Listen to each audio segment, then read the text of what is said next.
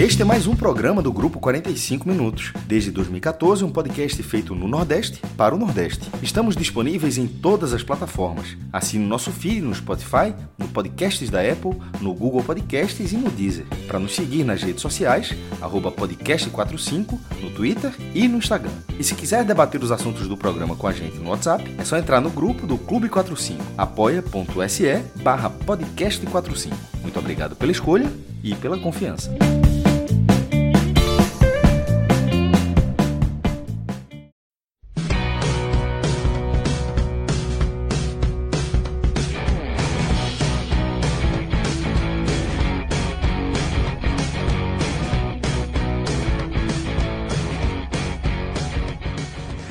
Galera, começando um telecast especial, o telecast do Dia do Fico do Esporte Clube Vitória na Série B de 2021.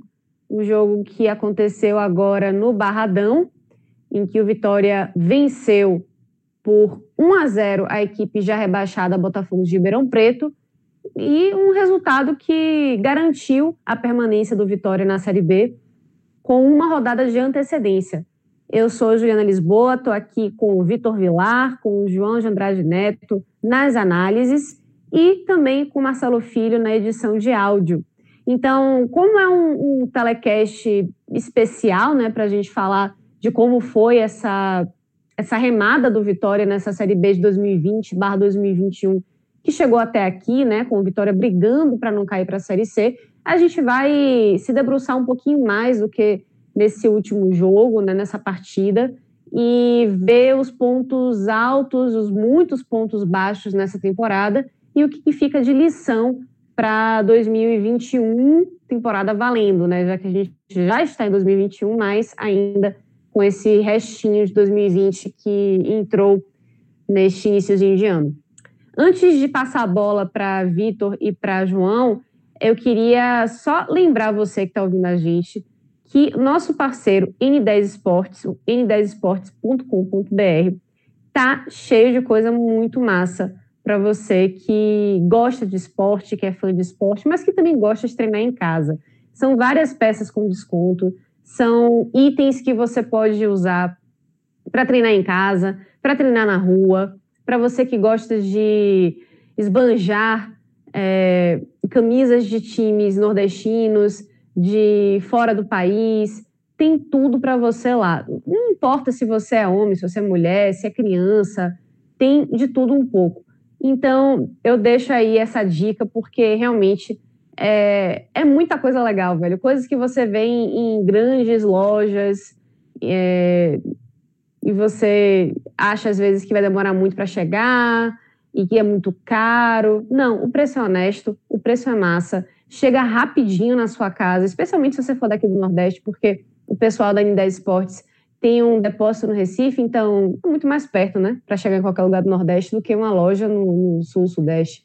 E ainda tem uma coisa mais legal ainda, que é você usar o nosso código, o podcast 45, que ainda lhe dá um desconto honesto também. Então, só para lembrar, n10esportes.com.br, você pode usar até peças que já estão em promoção, acumulam também o nosso desconto, chega mais rápido na sua casa. Então é só alegria, beleza?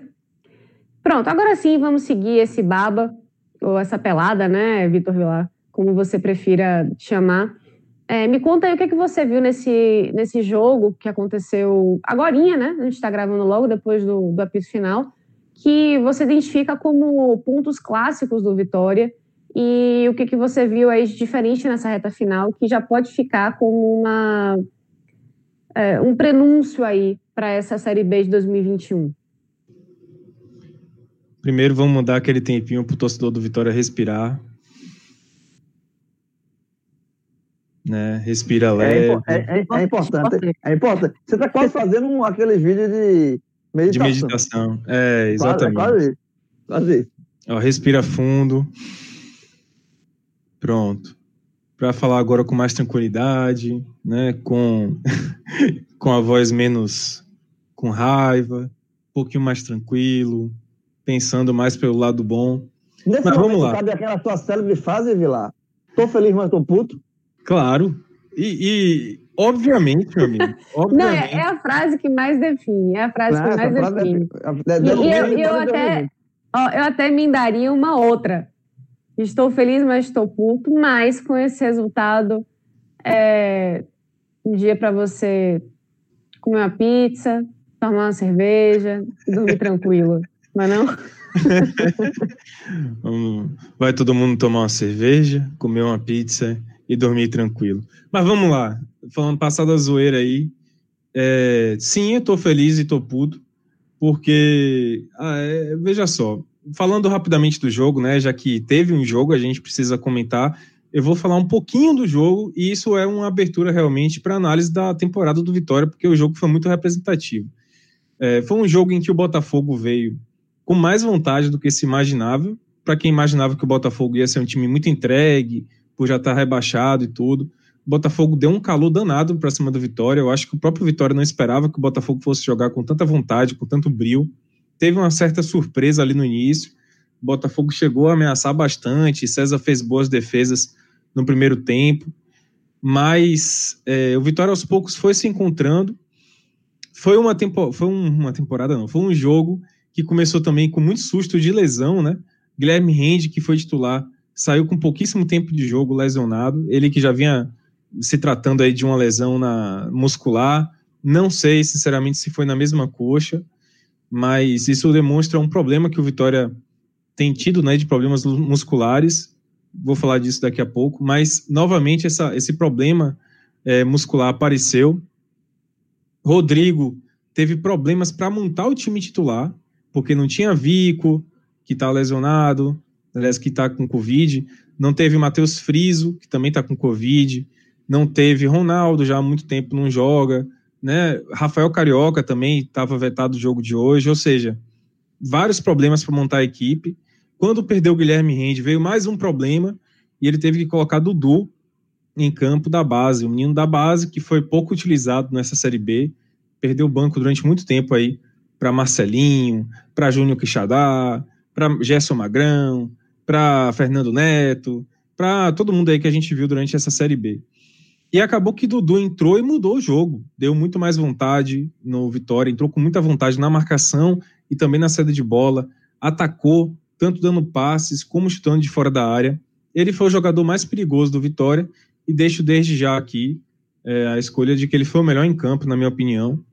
O pior em campo foi Alisson Farias, realmente, porque errou muito, foi mais uma partida realmente é, que fecha né, a atuação muito ruim de Alisson Farias, muito abaixo do que se esperava dele na Série B. De, de longe foi o pior, mas a gente considera que ele está ainda fora de forma, né, voltou um pouco apressado, mas o fato é que nessa Série B Alisson Farias não foi útil ao Vitória, ele não foi aquele jogador que se esperava dele. E Dudu mudou o jogo, né? Foi muito mais eficiente do que o próprio Alisson Farias nas bolas paradas. Chutou bem de todas as faltas que ele se posicionou para chutar, não só do gol, mas outras também, né? Teve uma logo depois do gol que ele chutou e, e o goleiro defendeu. Então, todas as bolas que ele foi para a bola parada, escanteio também, ele foi muito bem, muito melhor do que o próprio Alisson Farias, do que Léo Ceará e outros que tentaram anteriormente. Então, Dudu foi o melhor em campo e foi dele o gol, né? Um gol que saiu de maneira bem sem querer, um gol contra do Botafogo de Ribeirão Preto, marcado por Robson, ex-zagueiro do Bahia, que conhece bem o Barradão, né? Já enfrentou na base, no profissional, e tem essa coincidência aí de ser jogador do Bahia. Acabou salvando aí com um gol contra o, o Vitória da Série C. Mas, é, não salvando, né? Porque o empate também dava a salvação, mas ajudou muito. Então, o jogo foi isso, basicamente. O Vitória suou bastante para conseguir o resultado, mas conseguiu. E esse jogo diz muito sobre o que foi o Vitória. Eu convido aqui ao torcedor, que, porque a gente pode fazer a leitura da temporada do Vitória, principalmente essa reta final, por duas óticas. Uma bem mais positiva, olhando pelo copo mais cheio, como gostam de falar, e a outra pelo copo mais vazio, bem mais negativa. E aí eu deixo o torcedor bem à vontade para ele fazer a avaliação que ele quiser.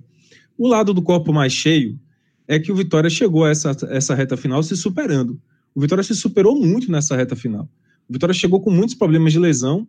Ronaldo estava fora, Guilherme Rende estava fora, Vico estava fora dessa reta final também.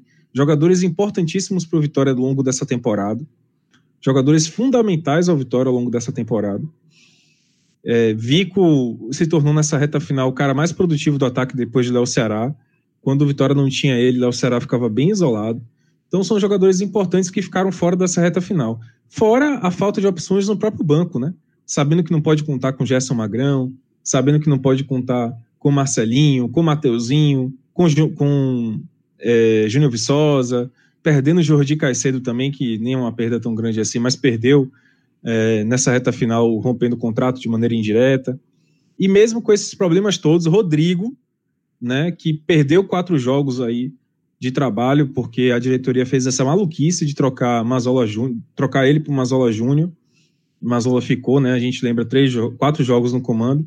Rodrigo conseguiu juntar ali os cacos, conseguiu erguer a equipe muito na conversa, porque não tinha tempo de trabalhar, não tinha nem como trabalhar com a equipe tão, né, faltando tanta coisa. Ele, ele teve até pouco tempo para trabalhar no que a equipe poderia de fato entregar ele focou bem, eu acho, no que a equipe poderia salvar e entregar um pouco mais.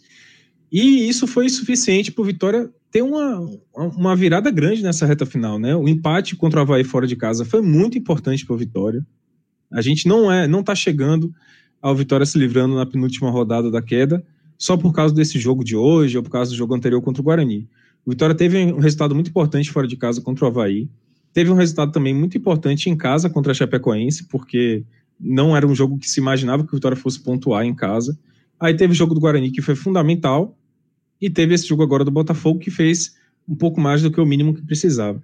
Mas o Vitória teve uma reação muito grande nessa reta final, bem diferente, por exemplo, da equipe que Mazola treinava, e isso foi o suficiente para o Vitória salvar. Essa é uma leitura do, do copo mais cheio dessa reta final do campeonato, e também um pouco do que foi a própria Série B do Vitória. Eu quero, a gente vai falar daqui a pouco sobre o elenco em si, né? O que é que pode aproveitar, mas tem uma coisa muito importante desse elenco e olhando até um pouco mais do que o campo, que eu queria pontuar mais para frente. O copo mais vazio é o seguinte: como é que o Vitória chega nessa reta final tão no limite, tão no limiar desse jeito? O Vitória escapou da queda porque os adversários são o adversário em questão, né? O Figueirense e o Paraná também são muito mais é, vulneráveis do que ele, Vitória. O Vitória escapou muito por conta também da ajuda dos próprios adversários. Né? A gente notou isso porque o, a, a, falha que o Vitória teve durante o campeonato era para o Vitória ter passado mais tempo no Z4. E o Vitória só passou uma rodada. Né? Ao longo de 38 rodadas da Série B, o Vitória só passou uma no Z4. E não é por mérito do Vitória, não. Foi porque, por muitas vezes ali, o Vitória ficou à beira do Z4 e aí acontecia um resultado. Ele não fazia a própria, a própria parte, né? não fazia a sua parte para poder escapar disso, mas um resultado chegava e ajudava. Então o Vitória chegou muito capenga nessa reta final.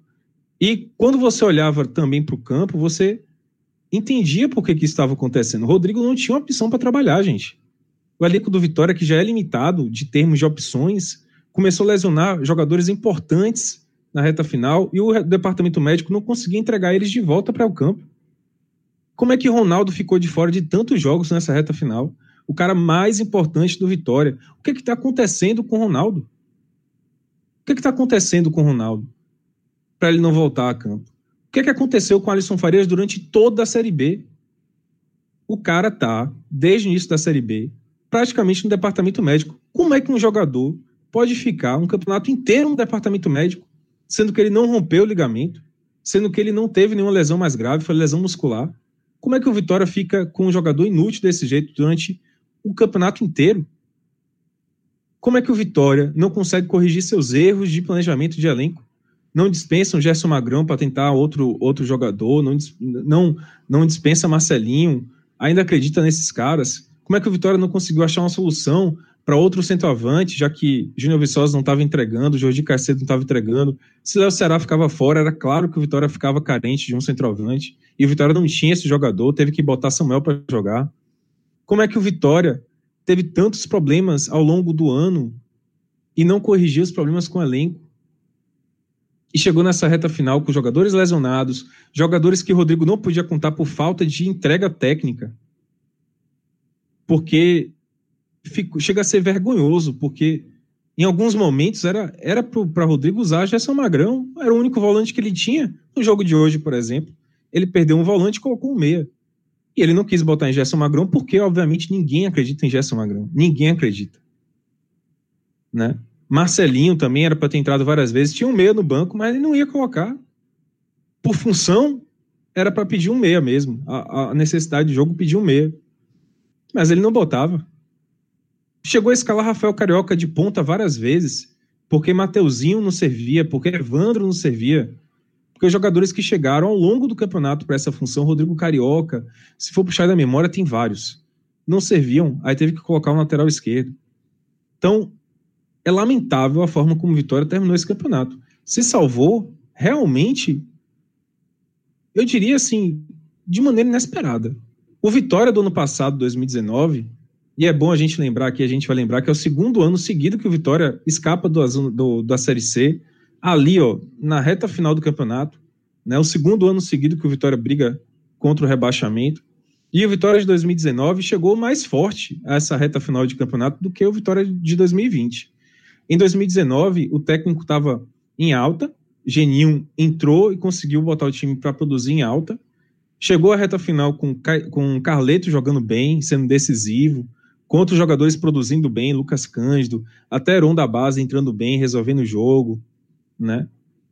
Um time certinho, você sabia qual era o time do Vitória que ia a campo na reta final do ano passado, ainda que não era um time confiável, não era, um, não era de fato um time confiável, mas você sabia qual era o time titular.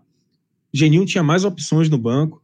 Rodrigo chegou agora sem opções no banco, sem poder escalar um time titular decente. Surreal. Surreal. Que bom que o Vitória escapou, mas é, é como, é, sinceramente, assim, se tem um torcedor do Vitória que está comemorando nessa noite de terça-feira essa permanência, eu digo comemorando mesmo, estourando fogos, sacaneando o rival, não sei o quê, bicho, você está errado. É para baixar a cabeça e ficar quieto, quieto, quietinho, porque é o segundo ano que o Vitória escapa ali no limiar, na corda bamba da Série C. E esse ano foi muito pior do que no ano passado. Muito pior. No ano passado existia até uma certa confiança de que o time poderia escapar depois da chegada de Geninho. Nesse ano, meu amigo, rapaz, não tem um torcedor que teve essa confiança toda. Nem no jogo de hoje tinha torcedor que estava tão confiante assim. Então, é para baixar a cabeça, ficar quieto. E esse, e esse, esse recado vale sobretudo para a diretoria. Se a diretoria do Vitória começar a tirar onda na rede social, Paulo Carneiro aparecer mandando áudio de WhatsApp, respondendo torcedor no Twitter. Então, a temporada 2021 já vai começar pior do que a de 2020. Porque quem mais tem que ter essa vergonha na cara, baixar a cabeça e ficar quieta, trabalhar em silêncio, é a diretoria do Vitória. E como a gente sabe, quando a gente fala diretoria do Vitória, né, eu até falo no Twitter, a diretoria do Vitória, a diretoria do Vitória. Bicho, diretoria do Vitória responde por um nome, Paulo Carneiro, que é centralizador de tudo. Então, quando eu falo aqui diretoria do Vitória tem que ter vergonha na cara, eu tô falando de uma pessoa praticamente. Então é isso, é baixar a cabeça, ficar quieto e trabalhar para que 2021, a temporada 2021, não seja pior do que a de 2020, porque a queda ela tá vindo. Como eu falei, a final de 2019 foi muito mais tranquila do que a final de 2020. Então, pelo, pelo andar da carruagem, ninguém quer mais sufoco em 2021. Tem que reverter esse quadro aí. O homem falou e falou bonito. Falou, resumindo, eu acho que não só a temporada de, de 2020 barra início de 2021, mas também pegando um embalo na de 2019, né? E, enfim, de certa forma, colocando na conta tudo o que o, o torcedor teve de expectativa, principalmente quando Paulo Carneiro foi eleito, né? E, e lembramos aqui que ele foi eleito em primeiro turno, até pela esmagadora maioria dos sócios que estão aptos a votar, e que ele prometia um, devolver uma grandeza ao Vitória. Vitória que encarava seu primeiro ano de Série B, depois de ter sido rebaixado em 2018. O que a gente viu desde que Paulo Carneiro assumiu, e claro que as gestões anteriores a ele têm sim grande parcela de culpa por terem deixado Vitória uma situação financeira muito complicada, situação essa que a gente não sabe exatamente qual é hoje, dava para ter feito diferente. Dava para ter feito diferente em 2019, dava para ter feito diferente, especialmente agora em 2020. E dá para fazer diferente também em 2021.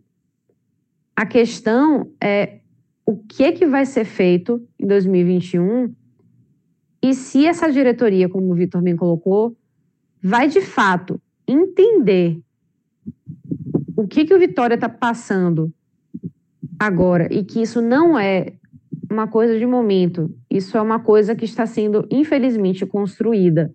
E que se não for feita alguma coisa agora para se mudar essa trajetória, a tendência é que o clube passe por situações semelhantes indefinidamente.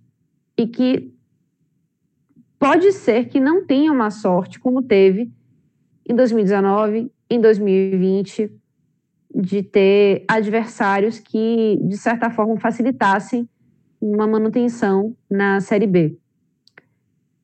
Para isso, agora eu vou chamar para essa conversa, ou para o olho do furacão, como quiser, João Grilo, meu querido amigo. João, o que, que você acrescenta aí de visão de quem está de fora, né? E vê o Vitória patinando mesmo nessa Série B, Nessa Série B especificamente, que começou mais tranquila do que no ano passado, 2019, e que o Vitória parecia numa posição confortável de meio de tabela até essa reta final, quando aí sim começou a, a cair de, de rendimento vertiginosamente e flertou muito com a zona de rebaixamento, tendo entrado numa rodada no Z4 de fato. João, fala aí o que, que você tem a acrescentar.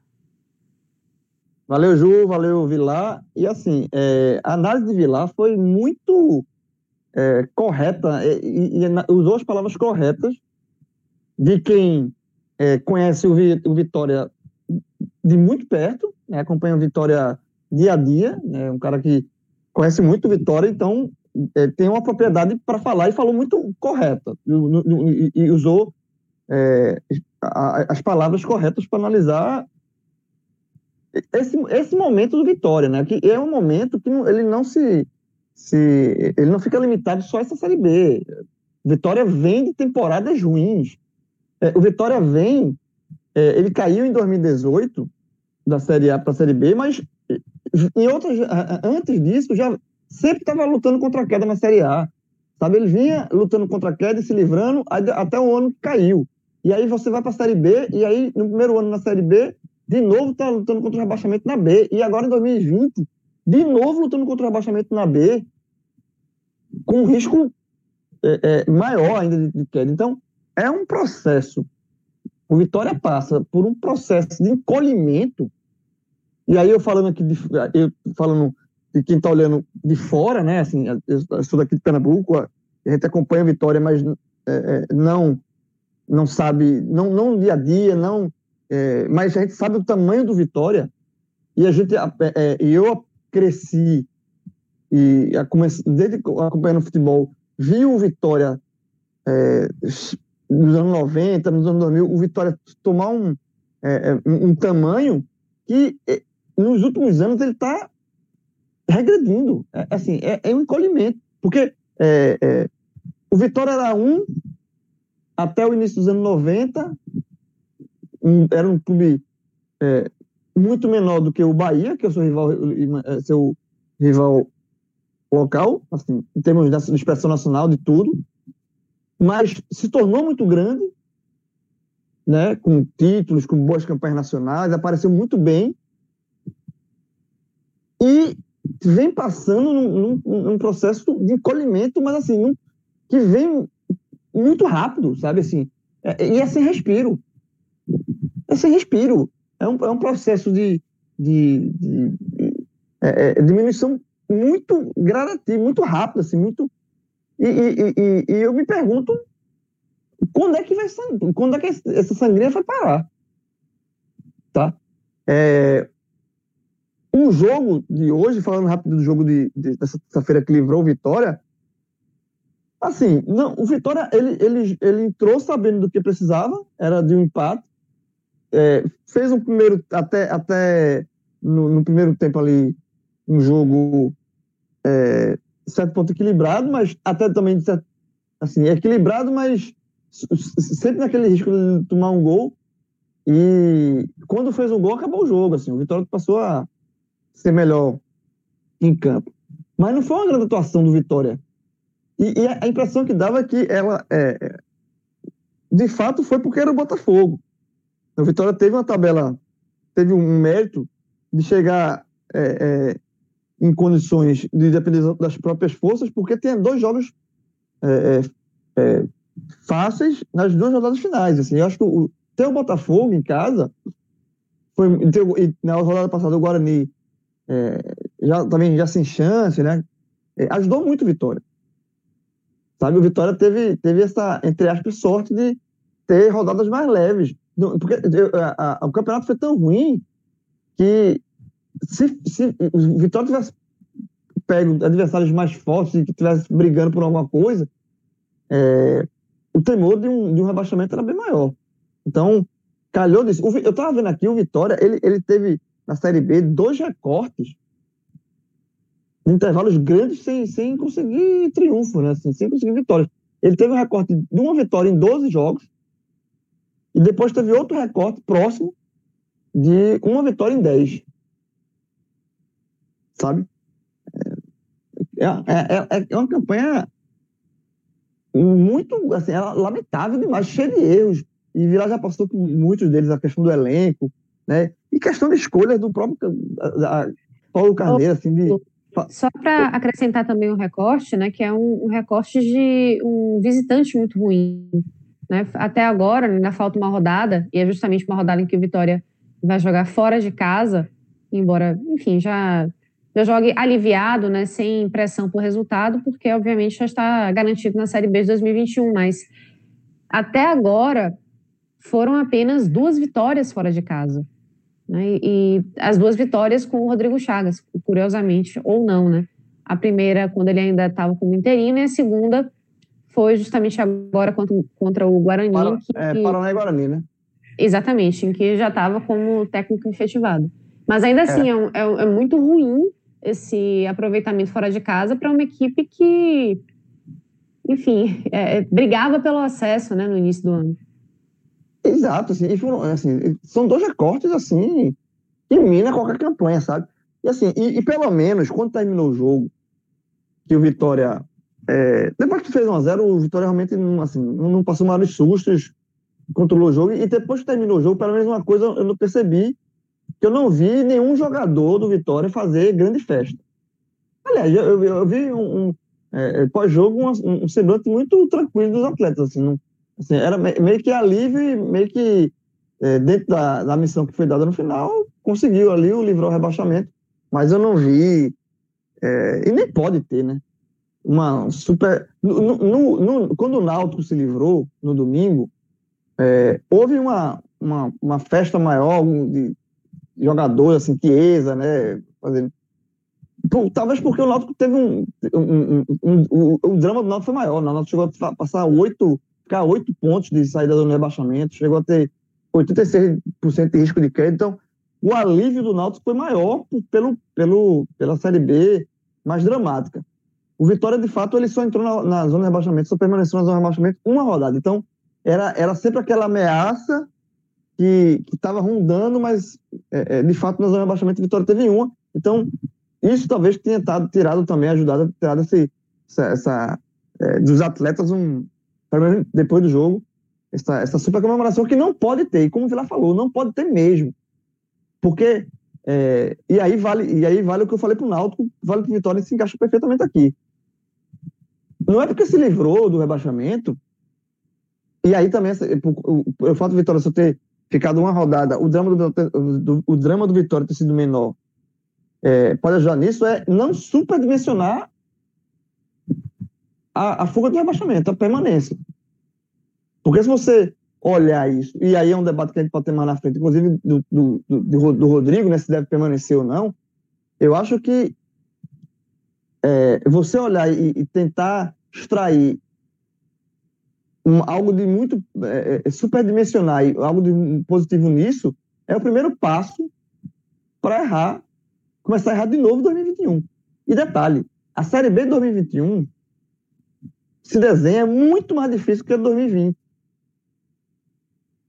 pelo, é, pelos clubes que estão caindo da, da Série A. Né? É, você tem Botafogo, Curitiba e Goiás muito, muito bem encaminhados. Clubes. É, o Botafogo não sei como vai cair. O Botafogo realmente é um perigo. Assim, de, eu, eu, eu vejo até um risco do Botafogo passar direto para ser, pelo tamanho da, da bronca que o Botafogo tem. Mas Goiás e Curitiba são sempre times fortes na, na Série B. Pode cair o Bahia, rival local que também é um, é, é um, seria um adversário forte. O Esporte, Fortaleza, o Vasco. Subiu o Brusque, que é um time que tem, tem um investimento alto. E fora os times que permaneceram, né?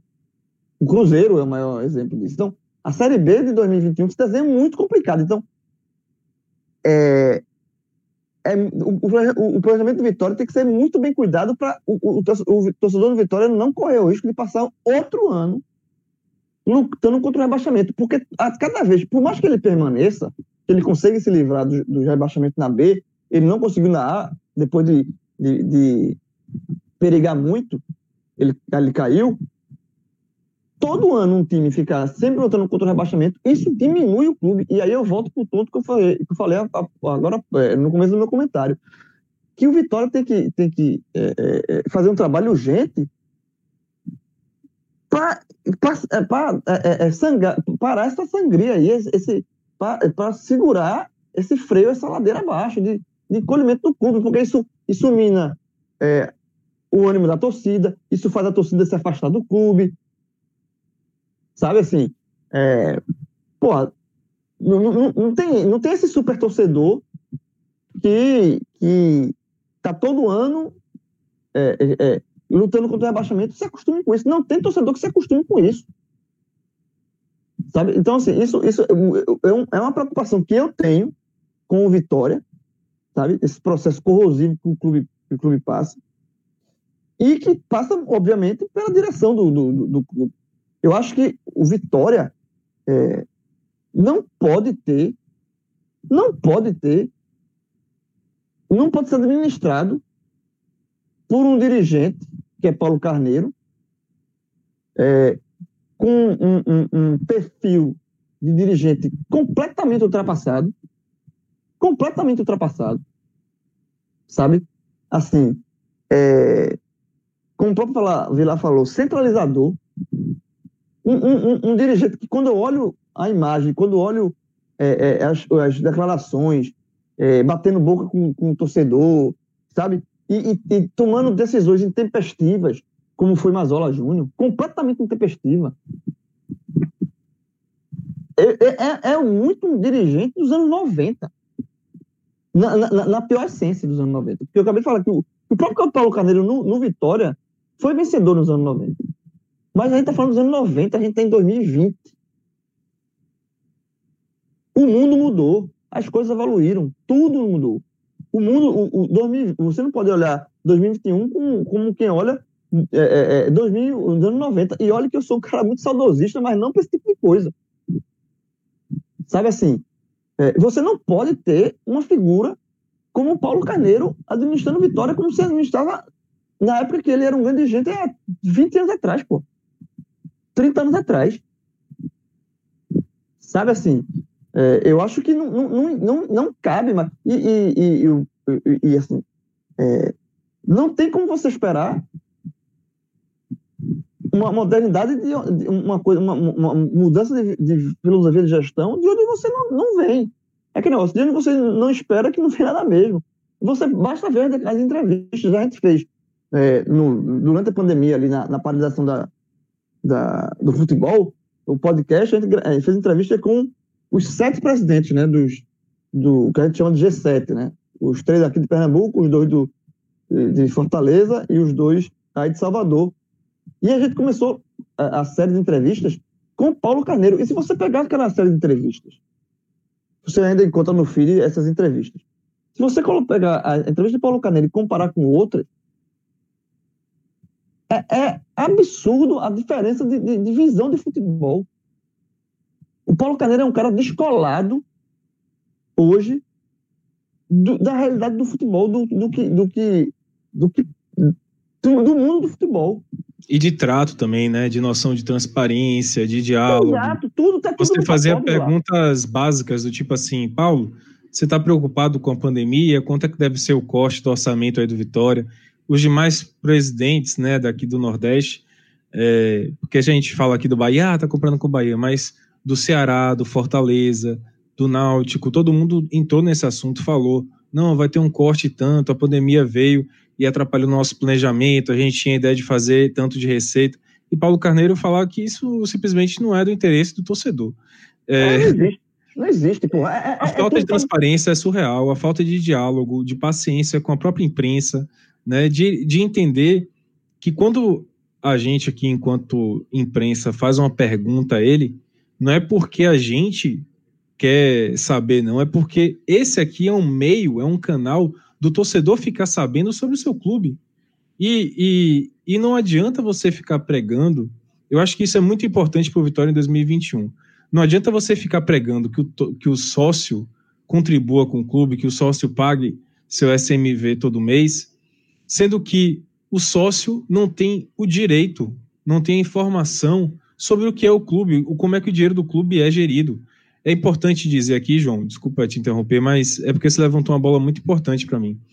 É, é, importante dizer aqui que nessa, nesse período de 2020, com a pandemia, o sócio ele respondeu por uma receita muito importante do clube, muito importante. A Série B, nesse momento, com a cota, a cota de televisão cada vez mais baixa, é, a parte do sócio, a contribuição do sócio, ela é fundamental para o clube se reerguer né, é, é, é, passa a ser uma das receitas mais importantes, se não a mais importante do clube, se ele não for bem na Copa do Brasil, por exemplo. Né, quando entra a Copa do Brasil é outra história. Mas o clube ganha 6 milhões por ano da Série B de cota de TV. No ano, você ganha muito mais do que isso com uma boa massa de sócios, com uma boa associação. E aí tem uma questão importante, que 2021 promete ser um ano pior do que 2020 na parte financeira porque a gente sabe que o Vitória adiantou cotas de 2021, referentes a 2021, para pagar as contas de 2020, para pagar salários dos jogadores que estão aí, e ainda tem dinheiro em aberto, ou seja, mesmo que o Vitória de repente avance na Copa do Brasil ou coisa parecida, ainda vai ter que pagar dívidas com esse elenco atual. Né? É, um, é um drama financeiro que o Vitória tem que enfrentar já a partir de amanhã. Né? Vai ter que dar um, uma resposta a esses jogadores que deixaram a Vitória na Série B. Né? Não sei se vai ter bicho, né? O caso do Náutico teve bicho, mas não sei se aqui no Vitória vai ser, vai ter. Duvido que tenha, porque a situação financeira é gravíssima.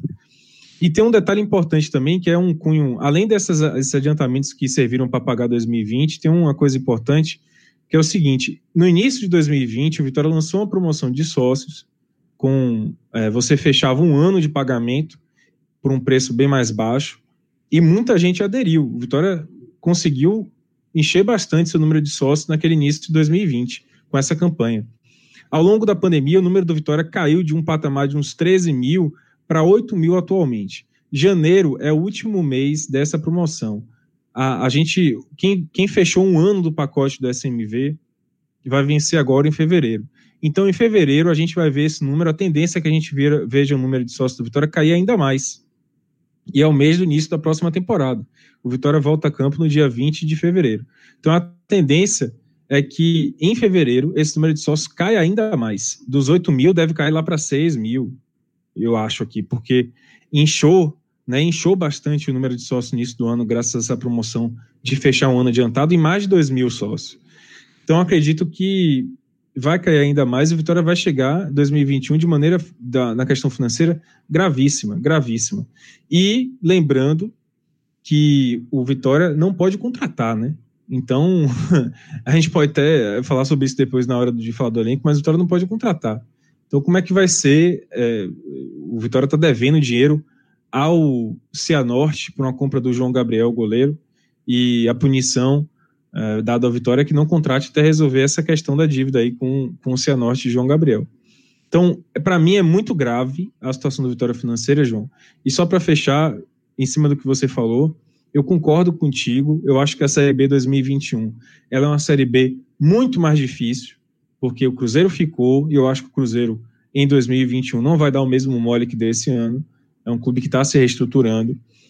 É, vem times da Série A aí competitivos. Qualquer um dos quatro que estão brigando ainda, Vasco, Esporte, Bahia e Fortaleza, estão numa situação muito melhor do, de enfrentar a Série B do que o próprio Vitória. Botafogo a gente realmente não sabe. Curitiba e Goiás sempre incomodam e tem times da série, F, série C fortes vindo também. Então a série, C, série B de 2021 para mim é muito mais difícil do que a de 2020. E diante desse cenário todo, de Vitória sem poder contratar, com uma, uma grave deficiência financeira, um grave problema financeiro e uma série B muito mais difícil, eu não quero ser mensageiro do caos aqui para o torcedor. Não quero ser um, um cara que vai adiantar notícias ruins ou ser pessimista, mas eu não sei até que ponto ou Seria torcer, melhor nesse momento. Torcer contra, né, né, Vilar? Porque é. tem gente que acusa disso. Eu não sei até que ponto, sendo bem sincero aqui, enquanto torcedor mesmo, e realista, e pés no chão, eu não sei até que ponto seria melhor para o torcedor começar a absorver uma mensagem de que talvez a temporada 2021 seja de manutenção na Série B. Se fizer uma temporada ali na média, da, na metade da tabela para cima da Série B, já é um, um campeonato melhor do que o dos, dos dois últimos anos. Sonhar com acesso em 2021, eu acho que está muito longe do Vitória. Muito longe da realidade atual do clube. Talvez o Vitória precise dar um passo devagar, um passo menorzinho antes de voltar à Série A. O Vitória precisa, de repente, pegar 2021 como ano para resolver suas contas. Um ano para apostar na base, tentar fazer umas vendas de jogadores da base, tentar ganhar uma grana, juntar uma grana para poder disputar 2022 melhor. Eu acho que, sinceramente, e é duro falar isso, é muito duro. Poxa, como é que o Vitória vai entrar na Série B em qualquer temporada para brigar por um, um, campeonato de manutenção? Mas para mim, essa é a realidade do Vitória hoje em dia. Diante do cenário que se desenha para 2021, talvez seja melhor o Vitória encarar, se a diretoria for responsável, o torcedor começar a absorver essa, essa mensagem, de que talvez seja melhor dar esse passo com mais calma, de planejar 2021 para ser um ano de mais estabilidade, de planejamento para o futuro, de poder montar uma base que pode ser útil no eventual acesso na próxima temporada. Porque gastar dinheiro para montar time, para brigar pelo acesso 2021, sem dinheiro, com a Série B é muito mais difícil, com contas para pagar de 2020, contas para pagar de 2019, contas para pagar de 2018, 2017. A, a conta de João Gabriel mesmo é de 2018, velho a compra de João Gabriel que o Vitória está devendo é de 2018. O Vitória pode ser punido na FIFA também porque não pagou Walter Bow do Boca Juniors. Compra de 2018. 2018, velho. 2019 não resolveram, 2020 não resolveram. 2021, com essa situação financeira muito mais grave, não sei se vai resolver. O Vitória tem a sorte de ter vendido o Diego Rosa, né, o menino do, do Grêmio, que foi para o Manchester City, uma bolada aí. Mas talvez não seja melhor pegar esse dinheiro, apagar o incêndio realmente, né, pagar as contas que o Vitória tem aberto, tirar a punição da FIFA para que não evolua algo típico do Cruzeiro, por exemplo, parecido com o do Cruzeiro, e pegar o dinheiro extra de Diego Rosa e guardar, investir para poder colher frutos mais à frente. Sinceramente, eu acho que isso é melhor. Toda vez que o Vitória pegou e gastou dinheiro de maneira impensada, brigando pelo acesso quando não tinha condição, rapaz, ou até na Série A também, né, quando em 2017 tinha muito dinheiro quis fazer é, contratações milionárias e tal, o Vitória quebrou a cara. Então eu acho que a hora do Vitória está um pouquinho perto no chão. Se isso é, é, do tipo de do perfil de Paulo Carneiro, eu duvido. Paulo Carneiro não é esse perfil, infelizmente. E é o último ano dele, inclusive. É, no Vitória. Não, não é o último, não. É, é, o, é o, vai ser em 2022 a eleição. Isso, mas, ano que vem. É, ele fica até final de 2022. Mas 2022 ele, ele não termina a temporada, né? Então, é, 2000, a eleição é em setembro. Então, esse é, 2021 a temporada ainda para ele mostrar serviço.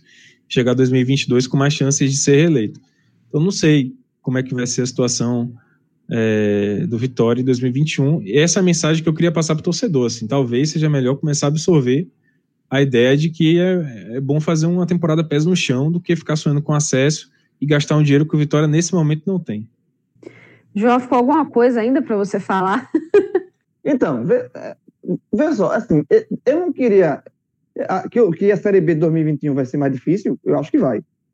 Agora, é, eu, assim, eu prefiro deixar para analisar o Vitória sobre o que o Vitória pode fazer um pouco mais, mais próximo da competição. Eu, eu entendo essa, essa visão de Vilar, pela dificuldade que o Vitória tem hoje e pela pouca é, é, probabilidade, o horizonte não se mostra tão favorável para o Vitória resolver os problemas que ele vem arrastando financeiramente das temporadas para cá. Mas, mesmo assim, eu prefiro é, é, é, é não, não, agora falar como vai ser a Série B do o que é que o Vitória pode fazer ou não na, na Série B desse ano.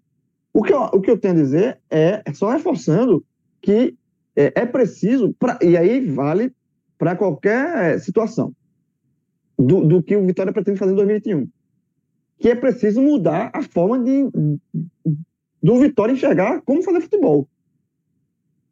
Sabe? Assim, eu acho assim, é aquele negócio, se tá errado, tá, errado tá. O Vitória vem lutando contra o rebaixamento há anos. E assim, já não bastasse você brigar contra o rebaixamento na Série A, que é algo que o torcedor vai lá, até, até entende, né, pela dificuldade de Série A, como todos, é, todo ano. Quando, quando é, é, você se livra na Série A do rebaixamento, você sabe que no, no, próximo ano você vai brigar de novo contra o rebaixamento. Isso é, é natural. Na Série B, é por isso que eu falei de, de, de queda de patamar do Vitória. São dois anos brigando contra o rebaixamento na B, velho. Então, assim, é, diante desse, desse, desse, é, é, é, desse momento já duradouro do Vitória, está na hora de você, o Vitória, entender que é preciso mudar a forma de, de, de, faz, de analisar como gerir o futebol, como fazer o futebol. Está claro que está errado. Está claro que não, não dá certo uma pessoa com o presidente ser o centralizador de tudo. Sabe assim? E, e se, se não mudar, vai dar errado de novo. Se, se, se, se, se a fórmula não for mudada e o resultado for outro, aí é uma baita surpresa, porque a tendência, naturalmente, é que, que, que haja novos problemas, é, os mesmos problemas se repetindo, nem novos problemas, são os mesmos, seriam os mesmos se repetindo. Sabe? É, coisas assim, completamente decisões so, soberbadas, assim, malu, a, a, a contratação de, de Mazola foi uma coisa assim, sem justificativa. Aí o cara tem que se. O presidente tem que se justificar no momento da no dia da contratação, tem que fazer uma live para justificar a contratação que fez. Sabe, tem umas coisas assim no Vitória são inacreditáveis, gente. Inacreditáveis. Então, assim, é, é, isso que tem que ser corrigido. É, é, é, a, é a raiz de, de, todos, todos os problemas e de possíveis soluções. Sabe assim, do contrário, não, não, não, não é, é o cenário que é difícil financeiramente, mas vai continuar difícil, assim. É, eu acho, e eu acho que isso, e, e o reflexo disso também, vira meio que uma bola de neve, é assim, é, é, o, é o torcedor se afastar, e obviamente na, na pandemia, não estou falando aqui de, de ir para o estádio, porque o torcedor não está indo para o estádio, mas é se afastar, é, é se afastar, que eu falo assim, é você perder, e isso, é, eu sei porque, de novo, é o exemplo que eu tenho, vou, vou ter que usar do Náutico, num momento diferente, parece, é, é, diferente, mas quando o Náutico foi para na Pernambuco, né, teve o, o, torcedor do Náutico se afastou do clube.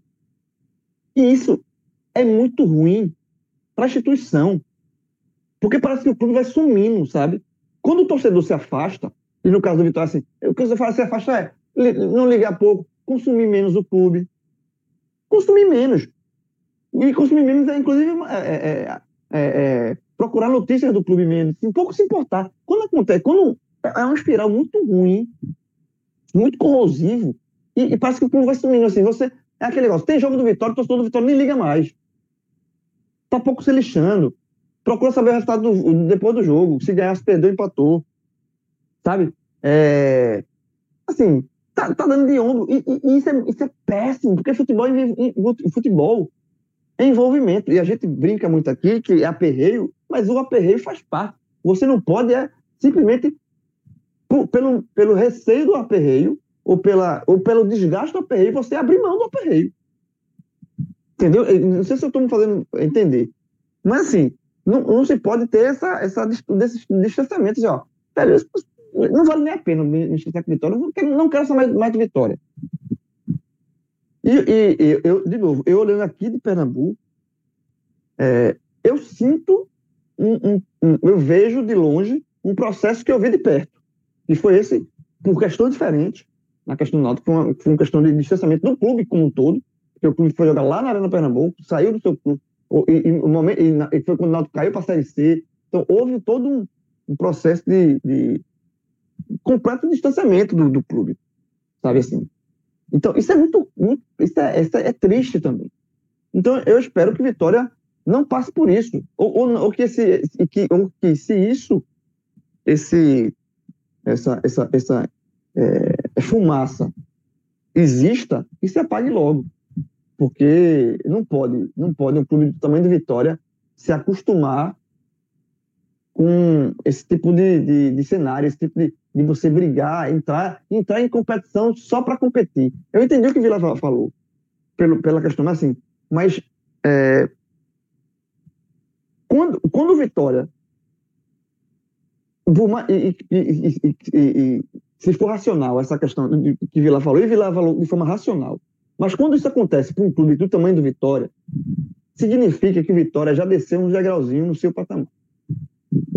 Já significa que o Vitória. Porque, por mais que uma Série B tenha assim, Bahia, ou Fortaleza, ou Esporte, ou Curitiba, junto com Botafogo, junto com Cruzeiro, o natural do, do Vitória, pelo menos que eu me acostumei a ver com o crescimento do que o Vitória teve, era assim: Vitória vai, pra, vai brigar, não pode não subir, mas vai brigar. Mas na hora que você se acostuma, você se coloca de que Vitória vai ser só mais um, por mais que esse, esse raciocínio esteja correto diante da, do, do cenário, significa, mostra que, por conta deste cenário, o Vitória já votou três, três, três casinhas. Votou, desceu dois degraus na, no seu tamanho. Sabe? E, esse, e essa visão tem que. O, o Vitória, isso tem que incomodar. Isso tem que incomodar, porra. É, é, o, o, o, não, não pode ser. Não, e, e, isso tem que incomodar assim, velho. Não pode, não pode ser, não pode continuar do jeito que está. Porque esse processo de diminuição, ele não cessa do, ele não cessa do, do, nada, não. Se nada for feito, esse processo ele é contínuo. Contínuo. Sabe assim, até chegar no, no momento de, de que, que, que passa a ser a nova realidade do clube. A gente, a gente, sempre acostumou aqui, a gente também a gente faz a brincadeira do G7, né, do Nordeste, que dá uma, uma, um rolo desgraçado. Quais são os sete maiores clubes do Nordeste? A gente sai apontando. E, e se era um, uma posição que era imexível, porque os dois primeiros, Bahia ou Esporte, tem sempre essa discussão, esporte, para mim é o Bahia. Bahia, Esporte, aí, aí do quarto para baixo é que tem discussão mesmo. É o Ceará, não, é o, é o, é o Náutico, não, o Fortaleza está crescendo. Esse, mas se tem uma posição que nunca ninguém mexeu, era que o terceiro lugar era do Vitória. Qualquer lista de G7 que você faz, considerando história, título, torcida, patrimônio, campanha Série A, que são os, os, os, os pontos que a gente analisa, o Vitória sempre teve o seu lugar cativo na terceira posição do G4. Era o terceiro maior clube do Nordeste na, na avaliação desde que o podcast existe, de 2014. 2014 para cá. Sempre foi. O terceiro foi Vitória. Não, não toca no Vitória. Vitória é isso. É, é, é o terceiro colocado. Tá, ainda não estava numa ponto de disputar os dois primeiros lugares, mas também estava muito acima do, do, restante. Mas esse processo que o, Bahia, que o Vitória está tá sofrendo de forma corrosiva, e de, daqui a pouco, esse terceiro lugar do Vitória confortável já não existe mais. Pode ser, está sendo ultrapassado pelo Ceará. Sabe? Por um exemplo, o Ceará está fazendo. Vai para terceiro ano seguido na Série A. Está tá tentando uma Libertadores agora. Tá, é, um, é um clube que vem num processo de, de crescimento. Sabe? Como um todo. João. E, e, o Vitória, é um processo, e o Vitória é um processo atrapalhado ano passado, Vilar. Teve todo, eu lembro que teve, na reta final, uma, uma questão de jogar no Barradão, jogar na Fonte Nova. Sabe? É, é, é muita coisa. E já era o presidente, já era, já era Paulo Carneiro. Então, assim, é muita coisa para Vitória. Tem que passar a, a, a, a olhar para dentro e dizer assim: não é isso que a gente quer para o clube. Não é isso que a gente quer para o clube, porra. Fala, Vilão. Só para complementar o que você estava falando, nessa década agora que acabou, né? Acabou em 2020, o Vitória jogou cinco vezes a Série B e cinco a Série A. Isso, obviamente, não é a realidade do Vitória há muito tempo. Né? Nos anos 90, o Vitória disputou muito mais Série A do que Série B. Em 2000 também, muito mais Série A do que Série B. Então, é, nesse, nessa década que passou, ficou meio a meio. Foram cinco Série Bs e cinco Série As não é um patamar que o Vitória espera estar, tá, né? Disputar, começar a, a, a, se acostumar a disputar a Série B. Mas é, eu tô contigo, assim, não, não, isso tem que incomodar, mas talvez seja o que está alcançando a Vitória nesse momento. Toda vez que o Vitória tentou dar um passo maior do que a própria perna, ele, ele se quebrou. E é, isso não, tem acontecido nos últimos cinco anos, né? É, é, é, é, se incomodar, mas ser responsável. Não é se incomodar e, e querer sair de todo jeito fazendo responsabilidade, porque isso aí tem perna curta. Sabe assim? É, é, é crescer de forma sustentável. É crescer de forma de você pisar de forma firme. Você sair do. Você se incomodar, mas como é que a gente vai sair daqui de forma responsável? Porque se for para fazer loucura, você pode até sair. Mas você volta daqui a pouco, papai. O imã te, te, te, te puxa de volta, porque é, dinheiro não aceita desaforo, não. E, e, tem outra coisa também, né, João? De repente é por isso é, que, para juntar tanto que o, o, que você está falando com o que está falando, que talvez por esse motivo seja necessário que o Vitória realmente olhe para dentro de si, entenda o tamanho do rombo em que o clube está agora, e, e, isso aí a gente fala é, esportivamente, enquanto instituição, financeiramente, e dê os passinhos para trás em termos de planejamento que se espera para um Vitória, que é sempre brigar por um acesso, brigar por, enfim, títulos, e entender, como o Vitor falou, e você também, é, que o momento agora é de reconstrução, que é um momento para se cultivar novos hábitos a fim de evitar que esse tipo de comportamento corrosivo é, faça danos ainda maiores ao clube.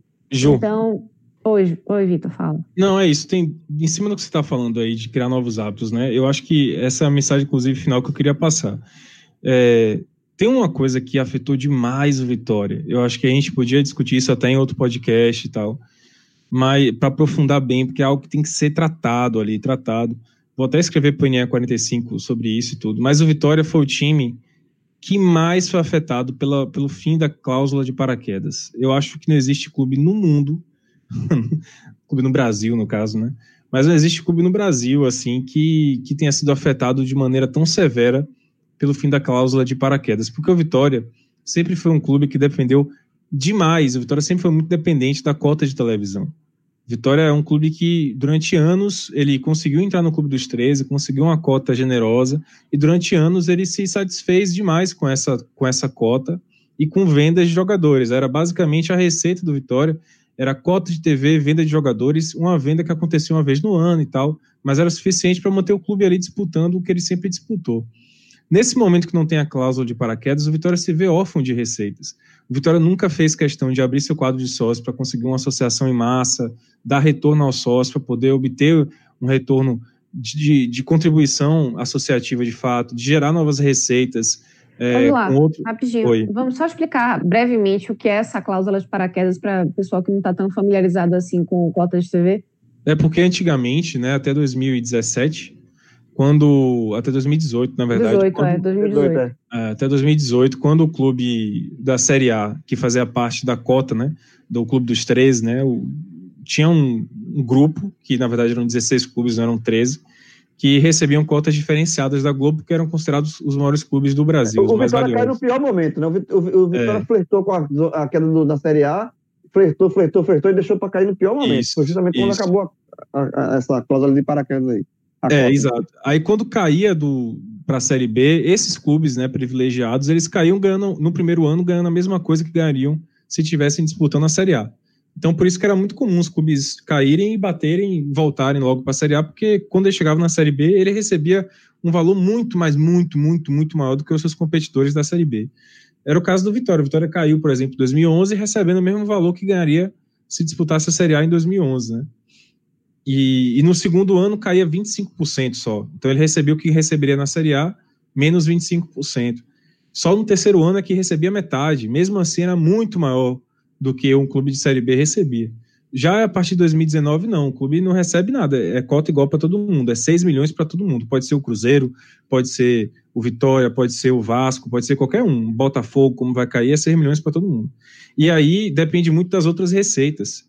O João falou, o Vitória caiu no pior momento porque se ele tivesse caído em 2017, ele teria disputado a Série B 2018, por exemplo, com a mesma cota de Série A, porque foi o último ano da, da cláusula de paraquedas. Em 2019 já não valia. Mas o esporte também caiu em 2018.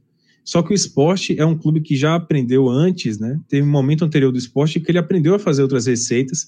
Tem uma associação muito maior do que o do Vitória, não tem nem comparação. É uma contribuição de sócios anos-luz à frente do Vitória. Tem outras receitas também que o clube é, tem, de merchandise, de tudo e, e, conseguiu, com essas, essas variação de receitas, né, com esse dinamismo de receitas, ele bateu e voltou. Agora, e mesmo assim, a situação financeira do esporte é muito difícil. A do Vitória é pior, porque o Vitória não tem essas outras receitas. Então, talvez seja o momento do Vitória também começar a entender isso. Falar, olha, a gente tem um clube aqui que sempre dependeu muito da, sempre dependeu muito da TV. É um clube dependente da TV. E agora a gente não conta mais com a TV. Como é que a gente faz para recriar esse clube, refundar esse clube, criar novos hábitos no clube, para que ele consiga ser autossuficiente sem depender da, da, TV. E outra coisa também que tem que olhar para dentro, Ju, que você falou, olhar para dentro só, de si. Posso só falar uma coisa? É, nesse complemento, né, de você falar de buscar novas fontes de renda, acho que uma, um passo que foi dado agora mesmo, né, é, há pouquíssimo tempo, foi a criação da marca própria. Então, isso aí já isso. mostra que o, o Vitória está tentando, né, pensar nesses, nessas possibilidades e mirando é, cases de sucesso, né, se a gente pode falar assim, de clubes do, do mesmo porte, ou então clubes que já apostaram nisso e tiveram um retorno positivo. Né? É, mas tem que então melhorar muito ainda. Melhorar ah, as vendas, melhorar o momento de lançar, melhorar o material. É uma melhora, assim, que está demorando muito ainda. O Vitória lançou, inclusive, o material num péssimo momento. Foi uma loucura. É, mas, enfim, compre a camisa porque ajuda mesmo o clube. É, mas sim, é um passo, de fato, é uma mudança estrutural, né? Uma mudança realmente estrutural, aproveitando bons exemplos de outros clubes, é, mas eu, eu, ainda assim tenho críticas. E outra coisa também, Ju, que você falou que eu acho importante de olhar para dentro de si, é a questão da base. Gente, quais foram os jogadores mais importantes do Vitória em 2020? Léo Ceará, Ronaldo, Wallace, que chegou na reta final e ajudou bastante a base, a zaga, né? Guilherme Rende. Então são jogadores que foram formados do Vitória. Guilherme Rende saiu. né? Nesse último jogo foi o, o, cara da partida, né? Foi pois é, é isso que eu ia falar. Eu ia falar exatamente muito. isso. Eu ia falar exatamente isso. E agora, é, que essa atuação de Eduardo seja um cartão de visitas. Porque mostra como o Vitória tem que apostar na base. Ele foi o único cara que, que recebeu chances reais nessa Série B. Os demais garotos que entraram na Série B de 2020, é, que são da base, né? São jogadores que vieram para apagar fogo, apagar incêndio. Samuel, que entrou porque Júnior Viçosa não servia e Jordi Carcedo não servia. É, foi o Juan Nascimento, que entrou em alguns jogos também para poder apagar incêndio. Yuri Senna, que foi promovido ao time titular porque o Vitória não tinha goleiro. Então, os jogadores da base que entraram nesse ano jogaram assim no, no, no, fogo, jogaram assim no desespero, né? Quando não tinha jogador, foi lá buscar na base. Mas o único cara que foi realmente um pouco inserido no, no jogo, né, ao longo da Série B foi Eduardo e ele terminou o ano com uma bela atuação. E é, talvez seja. E outra coisa também que é importante dizer: o técnico que salvou a vitória foi da base, velho. Foi o cara que estava dentro do clube. O cara que estava lá dentro do clube um cara que é da base mesmo, de fato. Foi um cara que viveu o Vitória em todas as suas etapas. Ele foi jogador da base, foi jogador do profissional, foi ídolo do Vitória, depois voltou para ser técnico do sub-17, do sub-20, agora do profissional. Então, estava lá dentro o resultado, estava lá dentro a solução. Então, 2020 é um recado. Léo Ceará, mais importante, Ronaldo, Wallace, Guilherme Rende, que saiu do Vitória, mas é da base, né? Teve uma, uma passagem pela base. E, poxa, e Rodrigo, né? Que é mensagem maior do que essa, Então, para mim, o olhar para dentro é, é, é fundamental para 2021. Fundamental. Até porque a base é muito mais barata. Rodrigo não deve receber. Gente, Rodrigo que salvou a vitória, não deve receber um décimo do que Mazola ganhava. E Mazola era barato, mas Rodrigo é muito mais. Muito mais, não tem nem comparação. Acho que assim a gente já. Bom, eu acho que a gente poderia continuar conversando aqui por mais umas duas horas e, e daria ainda muito, muito pano para manga. Mas acho que pelo, pelo andar da carruagem aqui, pelo horário. Ô, acho ô Ju, que... só, só, só, um ponto.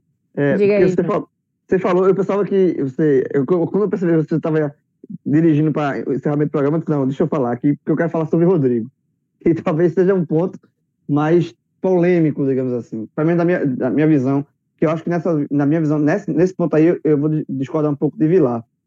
É, eu acho que Rodrigo, ele tem um mérito, né, da, obviamente, de ter conduzido Vitória nessa, nessa reta final, principalmente, né, de ter livrado o rival. E, e, eu lembro que, mas fez mal, fez partidas ruins também. E eu lembro que é, é, quando o Vitória, o Vitória foi derrotado pelo América, foi, perdeu o CSA 3 a 0 depois perdeu o América 3 a 0 né? 4 a 0 América. Entregue. Time entregue. E ali já era o Rodrigo. Quando, quando ele perdeu para o América, a cara do, do Vitória ali era de rebaixamento completo, porque era um time entregue. Entregue. Era um time que aceitava a derrota, o queixo de vidro. Aceitava levar um primeiro gol e se entregar. Depois ele empatou, teve um empate fundamental é, até por conta da moral, com o Havaí em, em, na restacada. Ficou, saiu atrás, empatou, ficou 2 a 1 um, e buscou empate. E, e esse telecast Empatou duas vezes. Foi. E, e nesse telecast eu participei aqui com vocês. E, e é, o primeiro tempo foi horroroso, horroroso, horroroso do, do, Vitória, péssimo. E houve uma melhor no segundo tempo. E ali eu falei, naquele, naquele programa eu falei, que aquele segundo tempo poderia dar um, um fiapo de esperança de uma melhora, porque pelo menos ali o Vitória mostrou vontade. E o Vitória não perdeu mais depois daquele jogo. Né? O Vitória não perdeu mais. É, teve o jogo Guarani, teve a, so, teve a sorte de pegar Guarani já esfartelado, já eliminado. Enfim, é, fez os pontos que, que, que, eram necessários não perdeu mais. E aí com o Rodrigo. E aí, por, conta, por isso que a gente também coloca, é, tem essa, a questão do Rodrigo ele, é, quando você lembrar que o Vitória se livrou do rebaixamento em 2020, você vai lembrar de Rodrigo, na parte final.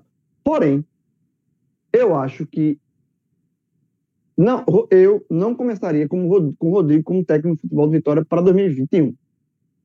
Eu acho que, e é um, um, uma coisa que eu tinha falado já antes, porque teve, Rodrigo teve esse momento no Série B, ele teve um momento que ele assumiu o clube, saiu para entrar de Mazola. E, e, antes da entrada do Mazola, eu falei, eu, acho, eu também participei de um telecast onde a gente debateu sobre isso. Eu disse, ó, Rodrigo, o Vitória não pode apostar em Rodrigo para um momento tão delicado do campeonato, porque ele ainda é verde e pode comprometer tal. Só que aí o Vitória piorou a situação, trouxe Mazola. Aí me deixou sem argumento, né? Porque entre deixar Rodrigo e trazer Mazola, é melhor deixar Rodrigo. Porque Mazola não existe. Mas o problema não, é, não foi, foi quem veio. E foi uma, uma, uma, uma cotação absurda. Porém, eu mantenho a, a, o cerne da minha análise sobre o Rodrigo. Eu acho que para começar uma temporada de 2021. Não, com certeza, que, João. Que, que com seja certeza. uma temporada de reconstrução, que seja uma temporada que a Vitória vai precisar de, de um olhar de, de mercado, de você também buscar. Eu concordo com a questão da base, é óbvio que Vitória tem até uma tradição com relação a isso, de aproveitar a base, vender jogador. João, mas assim, o que, o que eu acho e aí eu, eu acho que eu estarei falando tanto por mim quanto para Vitor. Acho que quando ele falou de que a solução estava na base, inclusive Rodrigo, foi nesse, nesse momento de reta final de salvamento. É, de que o Vitória tentou até, e, e, nesse tentar você pode incluir Mazola, né, independentemente de ter sido uma boa aposta ou não, não foi, obviamente, mas quem efetivamente salvou o Vitória, quem levou o rumbo assumiu o Rojão e conseguiu extrair desse time tão limitado que treinadores como Bruno Pivetti e Eduardo Barroca e o próprio Mazola não conseguiram. Quem fez isso foi o, Bruno, foi o, o Rodrigo Chagas, que já estava lá. Eu concordo com você, e acho que o Vitor também concorda, que é, foi um, um processo de, de, antecipação, né? Pulou-se muitas fases é, de trazer Rodrigo para um, um, uma posição de técnico principal que ele ainda não estava pronto. Eu acho isso, concordo com você. Acho que foi uma, uma aposta que tinha seus riscos, sim, mas é, o que ficou provado ali, assim como, é, fazendo um parêntese aqui, é, é sempre um risco também você colocar garotos da base para jogar um, um, um, campeonato profissional. Mas eu acho que aí você tomar, calcular esses riscos né, e, e tomar suas decisões. Naquele momento em que o Vitória tinha Rodrigo Chagas como interino e não conseguiu ninguém melhor do que ele, porque Mazola ficou provado até que não, não conseguiu fazer um trabalho. Exato, não conseguiu. Se não tem ninguém melhor, fica com o que você já tem. É a mesma coisa de um garoto da base. Se você não tem nenhum titular ou, ou, alguém no mercado que seja melhor do que esse de garoto na base que você tem, dê espaço para o menino da base. Então, o que eu, o que eu percebo é o seguinte: é, as soluções estão vindo do próprio Vitória. De repente, é melhor você abrir mais espaço, até mesmo para crescimento e desenvolvimento, e aí eu insiro o Rodrigo, para quem já está dentro do clube. Concordo que, que Rodrigo Chagas ainda precisa amadurecer enquanto técnico. Ele já se mostrou um técnico promissor, mas ainda precisa amadurecer mais. E acho que seria um erro tentar mais uma vez é, queimar etapas com ele. Acho que é muito cedo para ele começar uma temporada, até mesmo para ele poder passar por esse, esse passo a passo e chegar mais, mais maduro, mais pronto para ser o excelente técnico do Vitória daqui a alguns anos. Exato. É, ele, ele pode estar inserido na comissão. Ele pode fazer um, um, trabalho, um trabalho fantástico, um trabalho muito bom Rodrigo pode ser usado de uma forma muito, muito boa pelo Vitória, sendo o cara de pensar os atletas da base para botar no, no, time profissional. Diz, ó, esse aqui já está pronto para o profissional. Ele, ele tem essa visão, ele trabalha na base do Vitória. Então, ele tem essa visão. Do, do Eduardo, que entrou no segundo tempo hoje, no lugar do Rende, que foi o destaque do jogo, é assim, é pensar um cara. E, e, e, e, você, e aí, quando você contratar um treinador, que eu acho que o Vitória precisa contratar um cara, um treinador mais pronto, mas que tem o perfil mesmo pronto, de um perfil de um cara que utilize, que tem no histórico dele, no currículo dele, a, a é, como, como ponto positivo, trabalhar com a base, com garotos jovens, sabe? Existe esse perfil de treinador no mercado também. Você trazer treinador de fora, mas é um treinador que tenha essa, esse, esse cuidado de aproveitar jogadores da base do clube e, e, e, e é, enxertando esses garotos aos poucos, valorizando o garoto. Eu acho que esse trabalho, não precisa ser Rodrigo o treinador principal, ele pode ter um papel fundamental nisso, de ajudar nesse processo de transição, junto com um treinador que venha para o Vitória mais experiente, que tem esse perfil também, sabe? Mas que tem esse perfil e tenha outros perfis, e tem esse perfil atribuído, é, somado a outros. Um cara que tenha mercado, um cara que tenha visão de mercado, onde é que o cara pode pensar um jogador mais barato, que tenha canal em outros clubes, mas que trabalha com a base. Existe esse perfil. E por isso que eu digo, mas não sou eu aqui que vou indicar, eu, não sou, eu, sou jornalista, não sou pago para isso. Agora, eu espero que no Vitória tenha, eu, eu, eu tenho minhas dúvidas se tem, mas eu espero que tenha um, uma pessoa que tem esse perfil. Vamos trazer, vamos reunir, vamos trazer. Deixa o Rodrigo, Rodrigo massa, Rodrigo vai ser útil para cacete, mas não pode ser o nosso técnico principal. Ele vai trabalhar, tra fazer parte da comissão fixa aqui do clube, vai ajudar o treinador que vai trabalhar, que tem um perfil parecido. Quem é esse cara? Aí vamos procurar mapear e trazer, que é um cara, um treinador que tenha esse, isso que eu falei, trabalhar com base, que tenha poder de garimpo de outros jogadores, e aí você pode fazer um time barato, com potencial de você colocar na vitrine garotos da, do, seu, do, do seu clube para fa fazer é, dinheiro no futuro, e ao mesmo tempo fazer um time competitivo. Não, e, e, e um, um dos vários desafios do Vitória, né, né, Grilo? Assim, esse é o principal. É, é a, essa receita mesmo que você está passando, que eu acho que é a principal receita que o Vitória precisa encontrar, né? Porque tem pouco dinheiro, tem dificuldades para contratar, isso está muito mais é, claro agora em, em 2021. E já ficou provado que tem uma base que salva, né? Que ajuda muito. Exato. Então, é olhar para tudo que tem a, a favor e também o que tem contra, né? E tentar é um equilíbrio. Fazer, uma, fazer um, um, prato gostoso, bem feito, com os ingredientes, não, não os melhores do mundo, mas você pode fazer um, um, uma baita, um baita prato gostoso com, com ingredientes que estão disponíveis, né? É só você. Um feijão tapear. com arroz honesto. É, exatamente. Feijão com você Agora você tem, tem que ter para isso, você pode ter que fazer um, um, um, cozinheiro que saiba trabalhar com feijão com arroz e saiba fazer um feijão com arroz honesto. Se você trazer um chefe francês que nunca fez, para trazer, para fazer um prato, pode ficar, não pode ficar tão bom. Porque não está acostumado a trabalhar com esse, esse, tipo de ingrediente. É isso, é tatear, é perceber, é olhar para dentro e o que é que gente, o que é que está na prateleira do Vitor, o que é que você pode fazer é, dentro da sua realidade. Mas aí é um trabalho que, sinceramente, eu acho que esbarra no primeiro, no primeiro, no primeiro ponto. Eu acho que o, o presidente do Vitória, eu acho que é um grande é, empecilho para um monte de coisa que, tá, que o clube precisa melhorar. Mas, enfim, é ele o presidente. Muito bem. São, são esses os desafios do Vitória para 2021, os erros que aconteceram em 2020, que podem servir como aprendizado, né? E que o Vitória consiga fazer seu feijão com arroz para que 2021 seja um ano mais tranquilo do que foi o ano de 2020. É isso, minha gente. Vou me despedindo dos meus colegas João de Andrade Neto, Vitor Vilar e Marcelo Filho. Muito obrigada a você que ficou com a gente até esse momento.